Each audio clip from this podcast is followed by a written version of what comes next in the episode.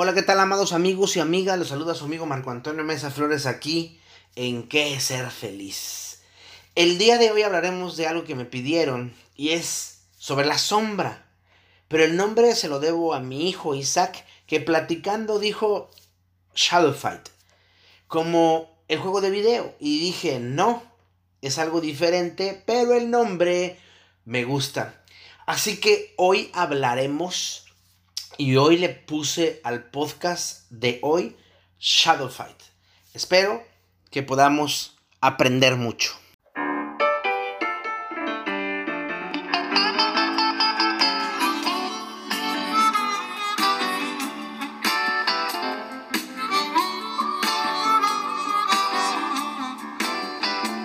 Los que me conocen, porque me escuchan y porque saben cómo he trabajado los últimos podcasts, saben que me gusta definir, poner fin de lo que yo hablo, para que entiendan de qué estoy hablando yo cuando me refiero a algo y no pensar que esa es la definición eh, universal, porque esa es otra de las eh, cosas que suceden dentro de nuestras realidades.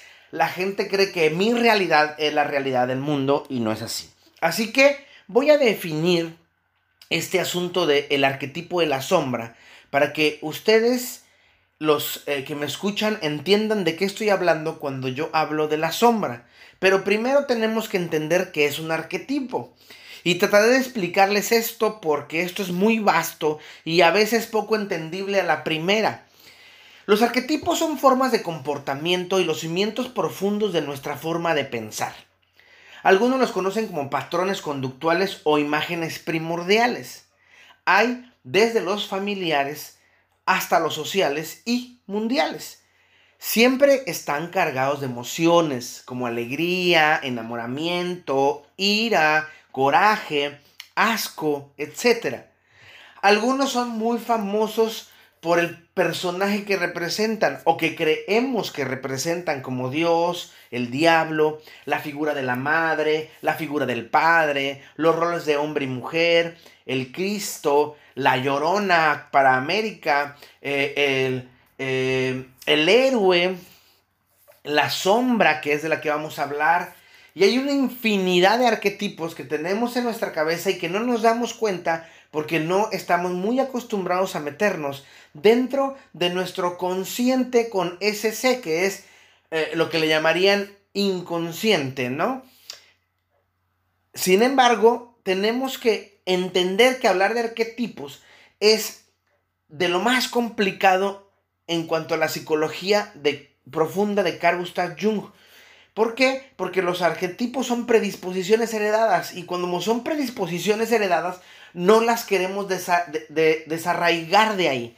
Pensamos como nos dijeron que teníamos que hacerlo y nos cuesta mucho trabajo aceptarlo. Los seres humanos, por lo, general, tendemos a responderle al mundo eh, con formas determinadas. Nos dijeron cómo debíamos pensar, cómo debíamos sentir, cómo debíamos actuar. Y muchos nos tragamos la pastilla sin chistar. Por eso hacemos lo que hacemos de esa manera. De ahí la palabra coherencia. La coherencia tiene que ver con todo lo que tú has aprendido. Entonces cuando te dicen, tú eres muy coherente, te están diciendo efectivamente que estás haciendo todo lo que te enseñaron que tenías que hacer. Que es muy diferente a ser congruente, porque el congruente deja de hacer muchas cosas que le enseñaron que tenía que hacer para construir una nueva forma de pensar dentro de su cabeza. Los arquetipos nos guían para poder llevar esta simbología, estos símbolos heredados, que son imágenes, y muchas de ellas son imágenes primordiales que representan las energías distintivas del inconsciente colectivo. ¿Sí? La intención del arquetipo es canalizar la energía psíquica para que la conciencia con C pueda entender el mensaje hablado de la conciencia con ese C. Es decir, si lo tradujéramos a la visión de eh, la psicología, eh, el psicoanálisis, estaríamos hablando que la conciencia para entender el mensaje del inconsciente, tiene que buscar algunas maneras. El inconsciente se comunica a través de sueños, actos fallidos, las revelaciones, los lapsus brutus, los lapsus escriturales, los lapsus del habla, etcétera, etcétera, etcétera. El inconsciente busca la manera de que ese arquetipo sea votado para que el consciente entienda de qué estoy hablando cuando estoy hablando de esto. Sin embargo, si esos arquetipos están dañados, hay problemas. Somos personas llenas de simbologías, pues las simbologías crean en nosotros magia. Es como un hechizo que, provoca profundas emociones. Y desde ahí es que se actúa y esta actuación puede ser libre o prejuiciosa. Quererlos hacer a un lado porque son cosas absurdas es absurdo, pues están enraizados en nuestros pensamientos. Por muy objetivo que tú te creas, por muy objetivo que tú digas que piensas, la gran mayoría de las cosas, si no es que todo, lo haces desde los arquetipos que te dijeron que tenías que hacer. A mí me da mucha risa de repente escuchar a gente decir que son ateos, pero tienen muchos prejuicios cristianos. Y entonces sí, posiblemente ellos no vayan a la iglesia y ellos no crean en un Dios, pero tienen todas las bases cristianas porque sus padres eran católicos romanos, protestantes o evangélicos o, pentecostales, ¿sí? Que hicieron o arraigaron esa, esas cosas de creencia dentro de ellos. Y por eso es que ellos se manejan de esa manera. Para que uno pueda llegar a tener un conocimiento de uno mismo, uno tiene que hacer un autoanálisis. Y el autoanálisis es muy doloroso porque la gente lo que menos quiere es tener que arriesgarse a verse a sí mismos. Entonces, el arquetipo es un símbolo muy poderoso, por tanto, es parte de nuestra constitución mental y fuerza vital en la sociedad humana. Desarraigarlo es un grave problema, pues al esconderse en el inconsciente revivirá de manera más intensa a lo que llamaremos tendencia en el proceso de los años. Y viene con una fuerza muy aplastante hacia el individuo y todo lo que le rodea. Y estoy hablando de en este arquetipo de la sombra, ¿sí? Esas tendencias que forman la sombra precisamente va a hacer que nuestra mente consciente, algo permanente, poderoso y destructivo. Estamos hablando de nuestra mente consciente, es decir, el inconsciente se vuelve poderoso y destructivo y cuando manda detalles al consciente es lo que hace, es lo que hace, digo. ¿Por qué? Porque en algún momento de su vida fue negado, ¿sí? Y en ese momento que fue negado, ese arquetipo era pasivo. Y al reprimirse se vuelve agresivo. Y llega un momento en que sale de manera agresiva. De ahí que mucha gente diga, es que me hablas muy feo, o, es que siempre me estás mandando, o e, es que de todo te quejas y ni, ni se queja, ni te manda, ni habla feo. Sino que tú tienes arraigado eso y él tiene arraigado eso y lo está botando el, el, inconsciente con ese C, digo que el inconsciente para que el consciente lo diga y se vuelve un, un problemón. Ahora, vamos a hablar del arquetipo más complicado de aceptar. Es conocido como la sombra. ¿Y por qué? Porque le tenemos mucho miedo. Sin embargo, ¿Qué es la sombra en la vida? Dentro de la personalidad existen funciones que dominan, algunas son rechazadas y al ser rechazadas se hunden en el inconsciente, formando lo que Carl Gustav Jung decía, la sombra. Algunas de estas características nos desagradan en nosotros y otras nos negamos a reconocer como nuestras. Estas características las vemos muy claramente en los demás y las criticamos con muchísima dureza a lo que le llamamos proyección. Pero hay que tener mucho cuidado con esto porque luego la gente anda diciendo cada estupidez. Te proyectas. No.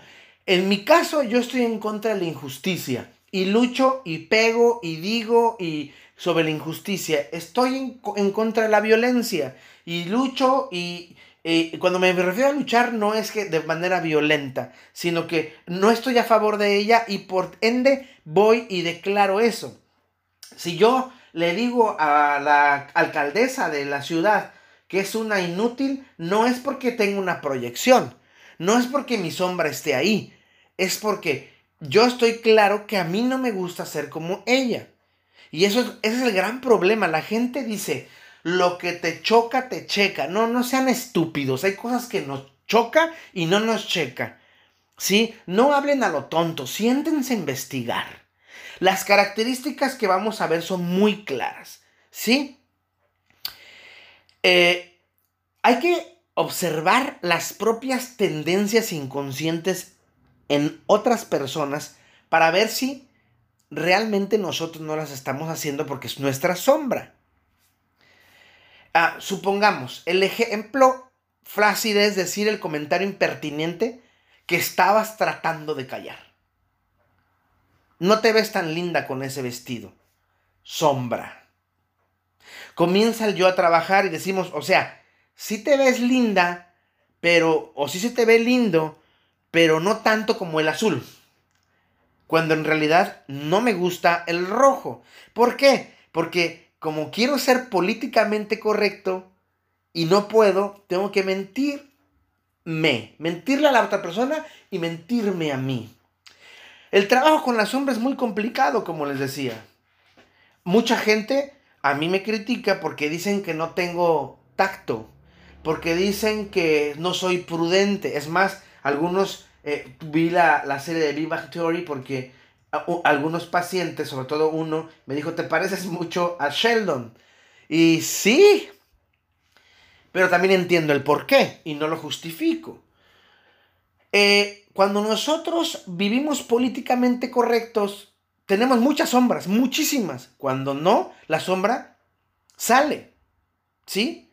La sombra también se puede manifestar en el cansancio físico y mental, así como cuando se sufre una enfermedad. Al no aceptar la sombra, el cuerpo la saca a través de alguna enfermedad, la, vuelve somática, desde una simple gripa hasta el cáncer. Y podemos ver el común denominador en lo que la personalidad sufre un cambio repentino de carácter. Fíjense, cuando hay una sombra, hay una enfermedad muchas veces. ¿Por qué? Porque nos estamos tragando algo. La sombra designa el centro del inconsciente personal. Es el centro del, del material reprimido.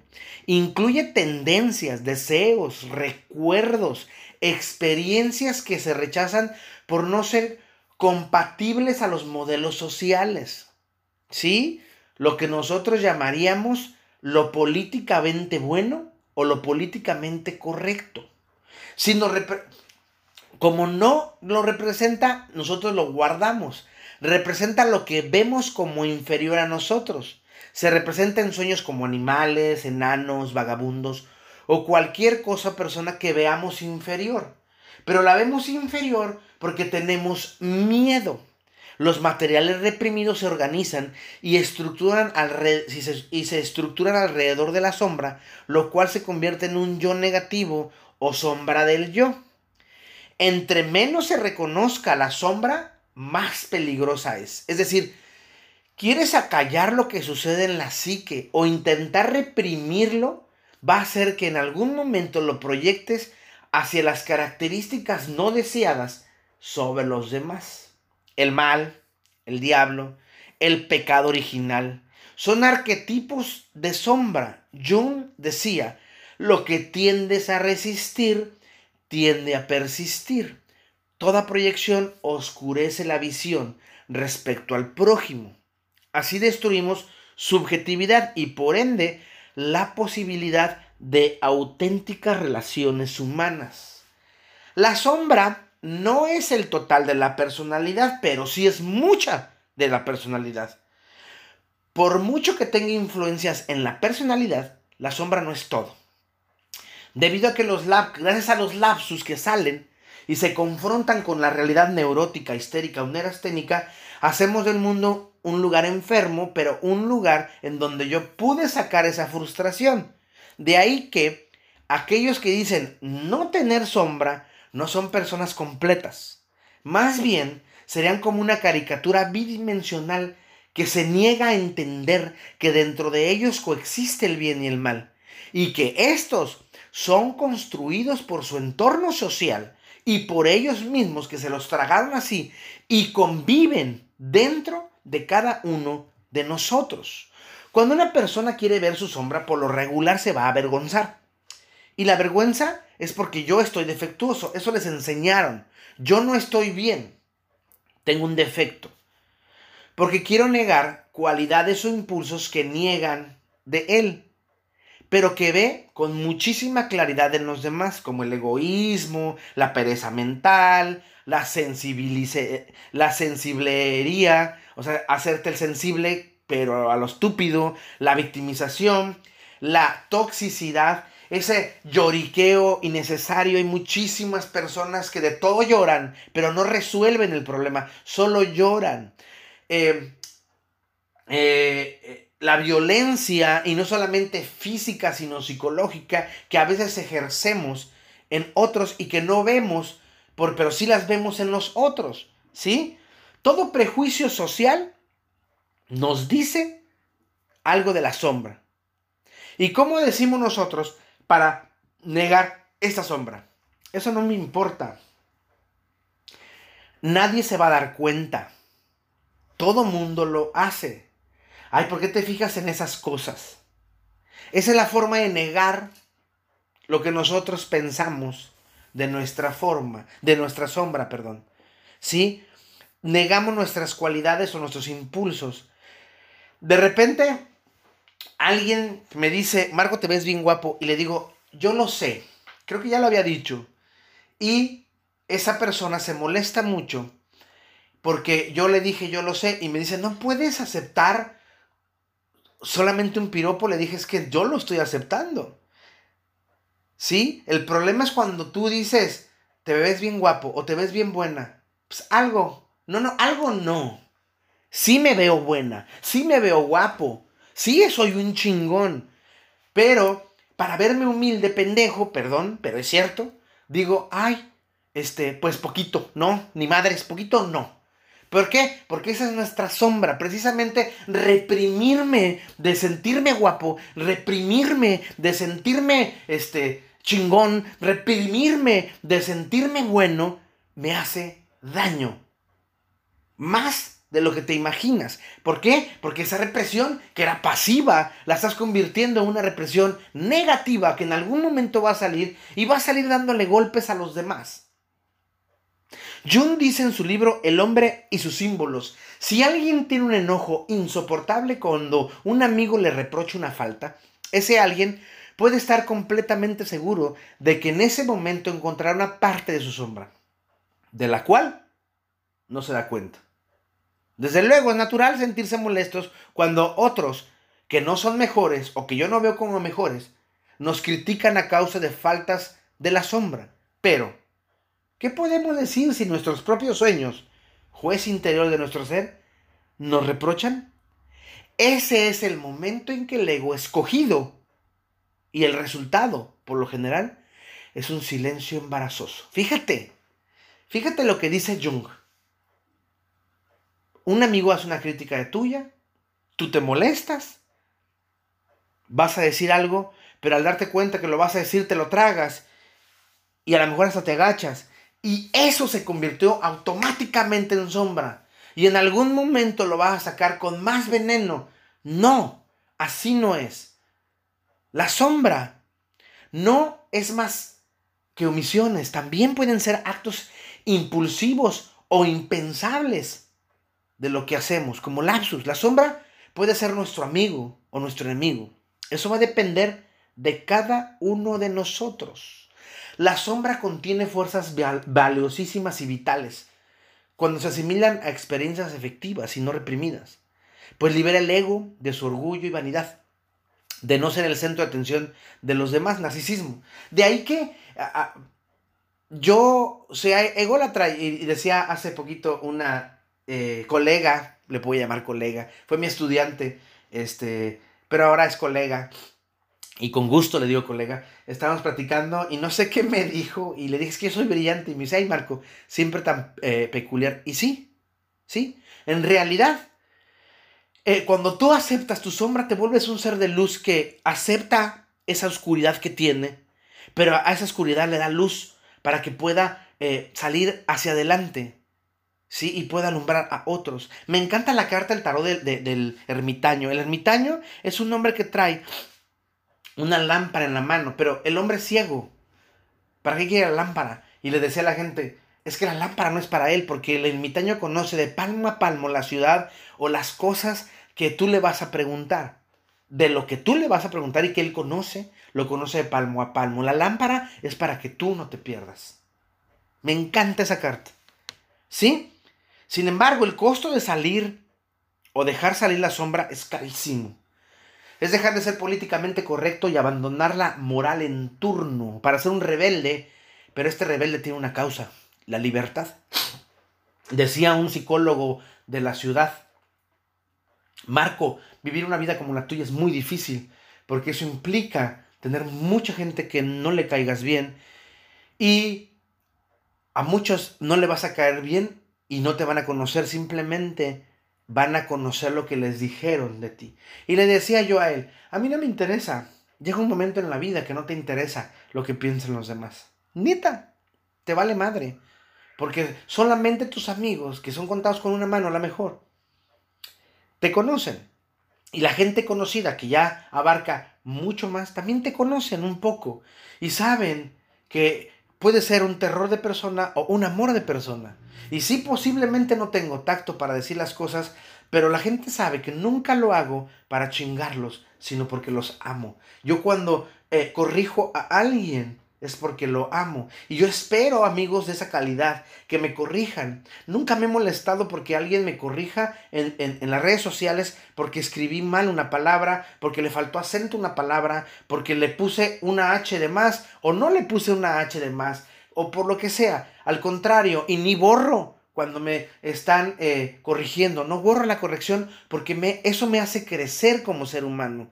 Pero para poder entender esto hay que vivir en la sombra. Desde hace ya más de 15 años yo estoy muy ligado a la sombra. Es más, antes de tener el WhatsApp, el WhatsApp que tengo ahora, que es el WhatsApp Business, el que tenía el WhatsApp normal, eh, siempre estuvo la etiqueta de la sombra es la respuesta. Y mucha gente me preguntaba, ¿por qué tienes eso? Porque en realidad la sombra es la respuesta. El dejar de estar reprimidos es la respuesta.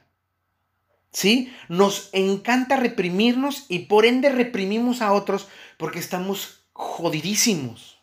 Neta, güey. Neta, dijera Cindy la, la regia. Neta, güey.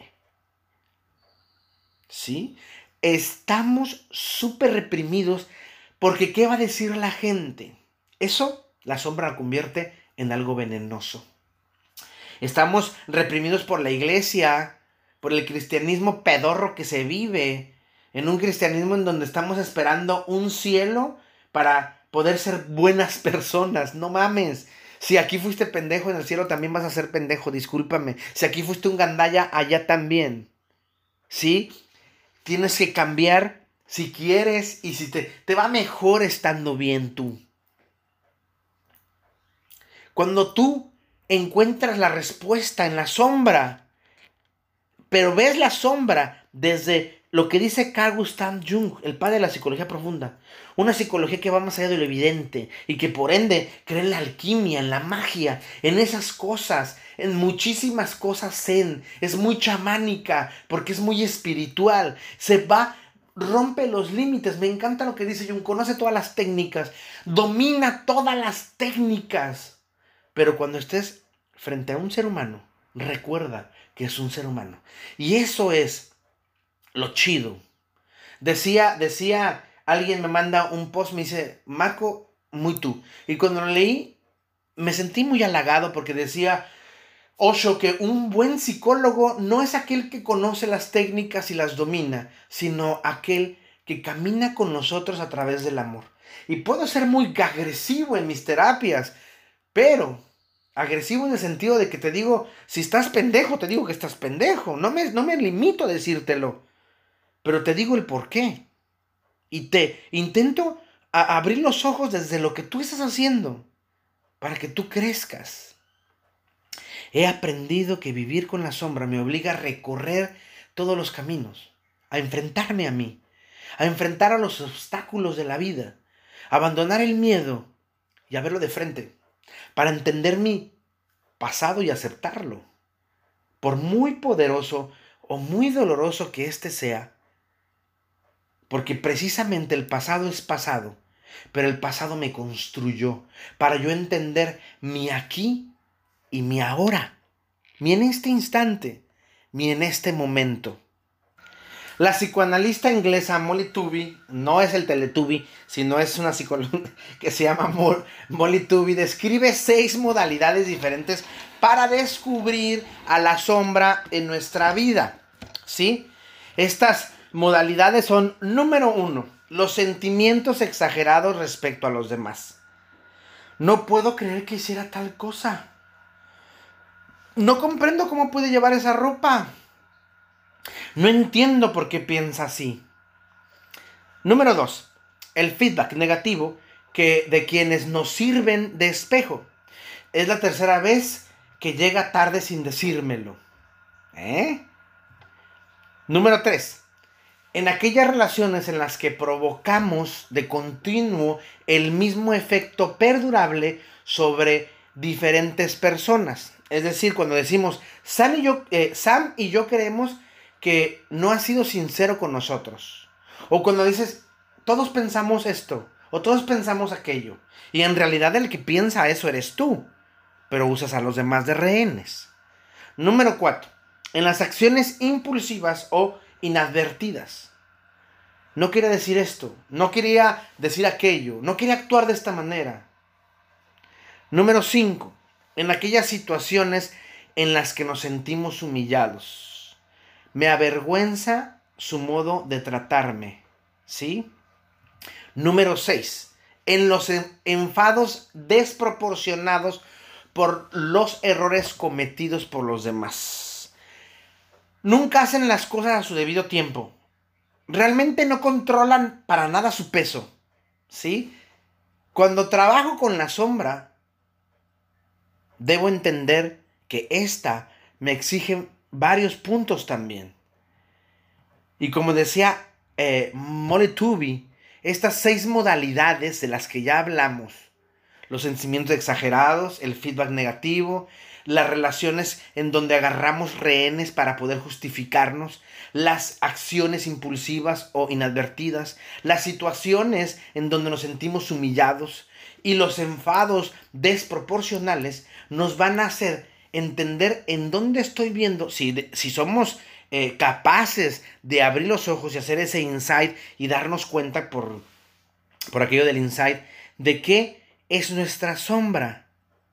Pero el trabajar con la sombra exige varios puntos que voy a enumerar. Número uno, Debo dejar de culpabilizar a los demás por mis actos. Una de las cosas más difíciles es esta y lo he señalado infinidad de, de veces en qué es ser feliz. Para poder ser un adulto, para poder ser alguien libre, tienes que dejar de culpabilizar a los demás. ¿Sí? Porque hacerte esta autocrítica es muy complicada. Por lo general pensamos que los demás tienen la culpa de lo que yo hago, siento y pienso. Que si no hubiera sido por X o por Y, no hubiese realizado X o Y cosa. Esa es una cosa muy falsa. Yo soy el amo y señor de mi vida. Nadie puede hacer que yo haga algo que yo no quiero hacer. Y cuando sucede eso, entonces me están violentando, están violentando mi vida. Sin embargo, al dejarme libre, yo decido si esa experiencia la, trataré, la traeré a cuestas o la dejaré salir para que deje de doler y deje de pesar. Como una persona que sufrió eh, abuso sexual, una violación, ¿sí? Ella puede seguir pensando que el violador está ahí y seguir haciéndose daño o liberar ese dolor, no olvidar lo que le sucedido, aprender artes marciales, ¿sí? O, traer un taser, un, eh, un gas mostaza o no sé, una pistola, para poder defenderse la siguiente vez, si es que hay una siguiente vez. No sé si me explico. podemos seguir culpabilizando a los demás de lo que hacemos. Y es lo que dicen las mujeres, ¿no? ¿Por qué se culpabiliza a la mujer que no violenta y no al violador o al que violenta a la mujer? ¿Por qué siempre se fijan en si traía un vestido, si era de noche, si, si estaba sola? ¿Qué importa eso? Él la atacó y él no tenía por qué atacarla. Es precisamente esto. ¿Sí? Dejar de culpabilizar a los demás por mis actos. Ah, pero es que ella tiene que entender, no, tu acto está mal. Para poder trabajar con la sombra hay que aceptar eso. Mi responsabilidad de la situación es el número dos. Mi responsabilidad. Debo asumir la responsabilidad que me toca. Porque es muy complicado hacerlo.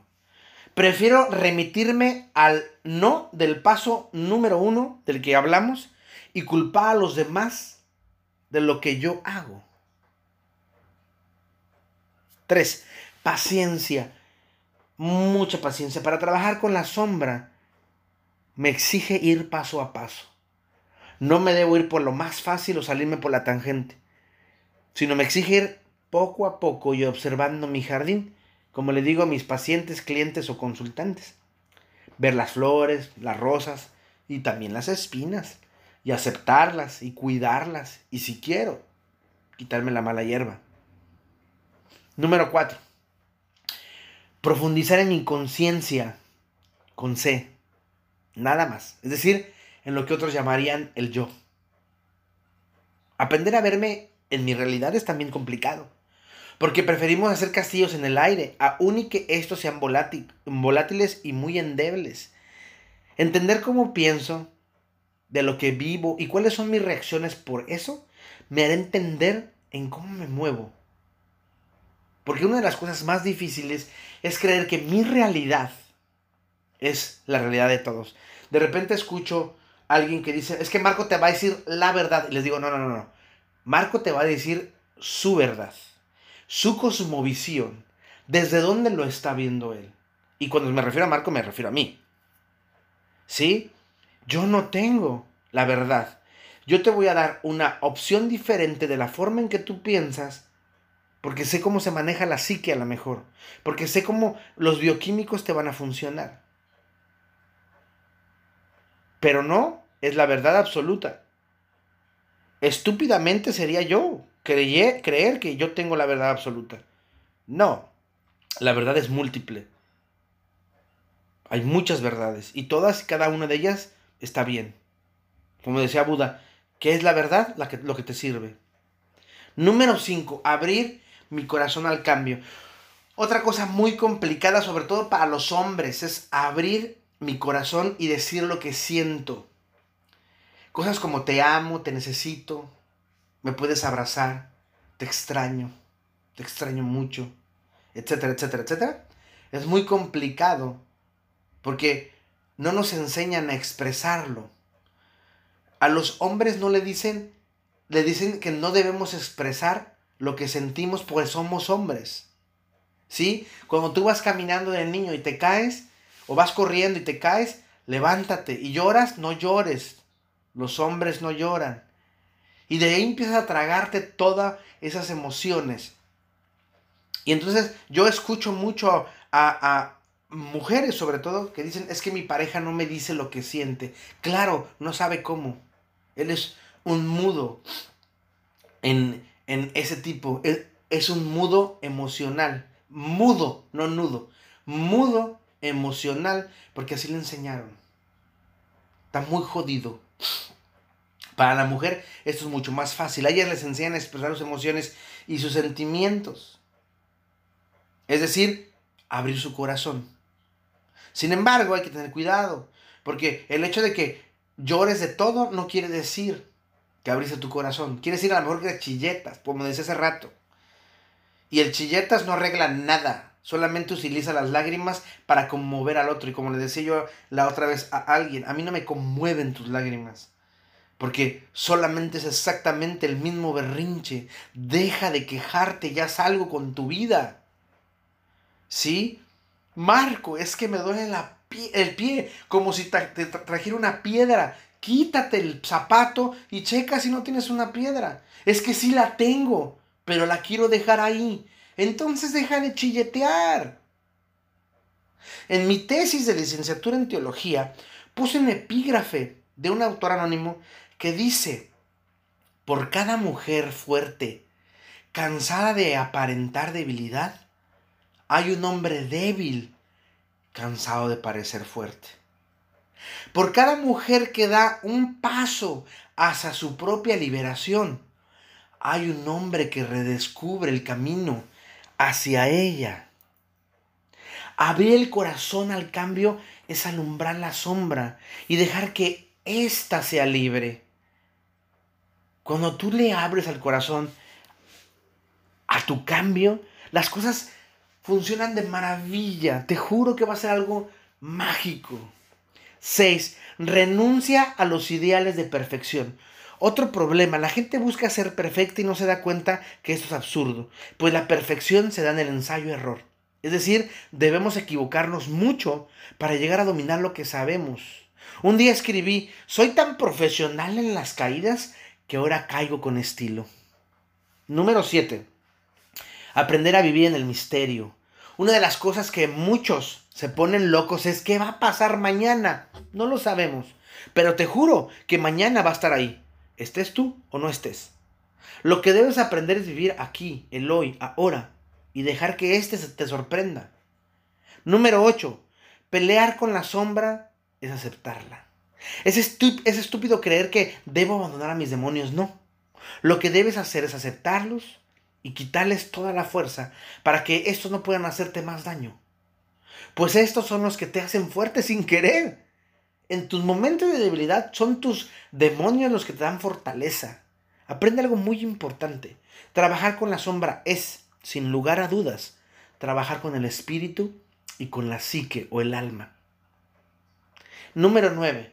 Amar al otro simplemente porque es otro. Una de las cosas más complicadas, porque aprendemos a amar al otro desde mis prejuicios y juicios y no desde el amor. Por eso queremos que el otro sea lo que yo quiero que sea y no lo que es. Como comercial, si quieres profundizar más sobre el amor, compra mi libro, El amor es una mierda por Editorial Canache. Canache Editorial. Lo encuentras en www.canacheunlugardeesperanza.com en la sección editorial. O lo puedes encontrar en mi página www.marcoamesaflores.com. Y ahí viene. También puedes comprarlo por Amazon o por Mercado Libre, que es mucho más caro en los dos, Amazon y Mercado Libre, pero lo que tiene el Mercado Libre es que incluye el envío. ¿Sí? Y en Canache no incluye el envío, ni en Amazon son, los envíos son aparte. Hasta ahorita no hemos llegado a una negociación para poder llegar a mandar los envíos incluidos. Entonces, el número 9 y último e importante es amar al otro simplemente porque es el otro. Así de fácil. Así que ya sabes, pelear con las sombras, aceptarla, es encontrarte. Para como dijera el buen Nietzsche, o Nietzsche, como quiere decirle, en el Zaratustra, llegar a ser el superhombre o la supermujer. Pero recuerda, que no se te olvide, no va a ser fácil y jura que en el proceso va a haber mucha sangre, cicatrices, lágrimas y dolor. Pero te aseguro, te lo aseguro, que al final todo será paz, tranquilidad, libertad. Y sí, felicidad. Por lo demás, amigos míos, les dejo un abrazo cósmico, un abrazo enorme, un abrazo sanador, muy mío, muy de, para ustedes. Búsquenme en todas las redes sociales, soy Marco Antonio Mesa Flores en todas. En Facebook, mi foto de perfil es Buda, Jesús y Krishna en un puente. Y la foto de atrás tiene un letrero de advertencia muy divertido. Ya saben que Facebook lo uso para eh, reírme de muchas situaciones y hablo de cosas serias a veces. Pero la gran mayoría estoy chingando a la gente y para vender lo que hago que no es lo mismo que en la eh, fanpage, que ahí sí lo, todo lo que hago es serio. Instagram y Twitter también las cosas son muy serias. Ahí van a encontrar una foto mía con una camisa mía con, de color azul, con los logos de Canas del lado izquierdo y mi arete, uno de mis aretes en el lado izquierdo. Me puedes eh, buscar en la, en la, página que ya había dicho, mi página www.marcoamesaflores.com. Ahí está mi blog, pregúntale a Marco, en donde se suben todos los podcasts, tal y como se escriben. Y si utilizo bibliografía, ahí viene. Si utilizo alguna eh, página web, ahí viene para que puedas consultarlo y no digas, pinche Marco, se la sacó de la manga. No. Y si son muy buenos para leer, tengo mi columna Camina conmigo en www.primeravueltanoticias.com. Cada semana sale una nueva, un nuevo escrito de diferentes cosas. Hablo de todo, de política, de cocina, de películas, de psicología, hablo de todo. Me expreso y si, y si utilizo datos también vienen de donde los utilicé. Ahí lo vas a encontrar en, Camina conmigo, en la www.primeravueltanoticias.com, en la sección de opinión. Ahí vas a encontrar mi columna. Y recuerda, mi voz irá contigo. Te mando un mega abrazo cósmico bien chingón. Disfruta tu sombra porque la sombra, la sombra es la respuesta.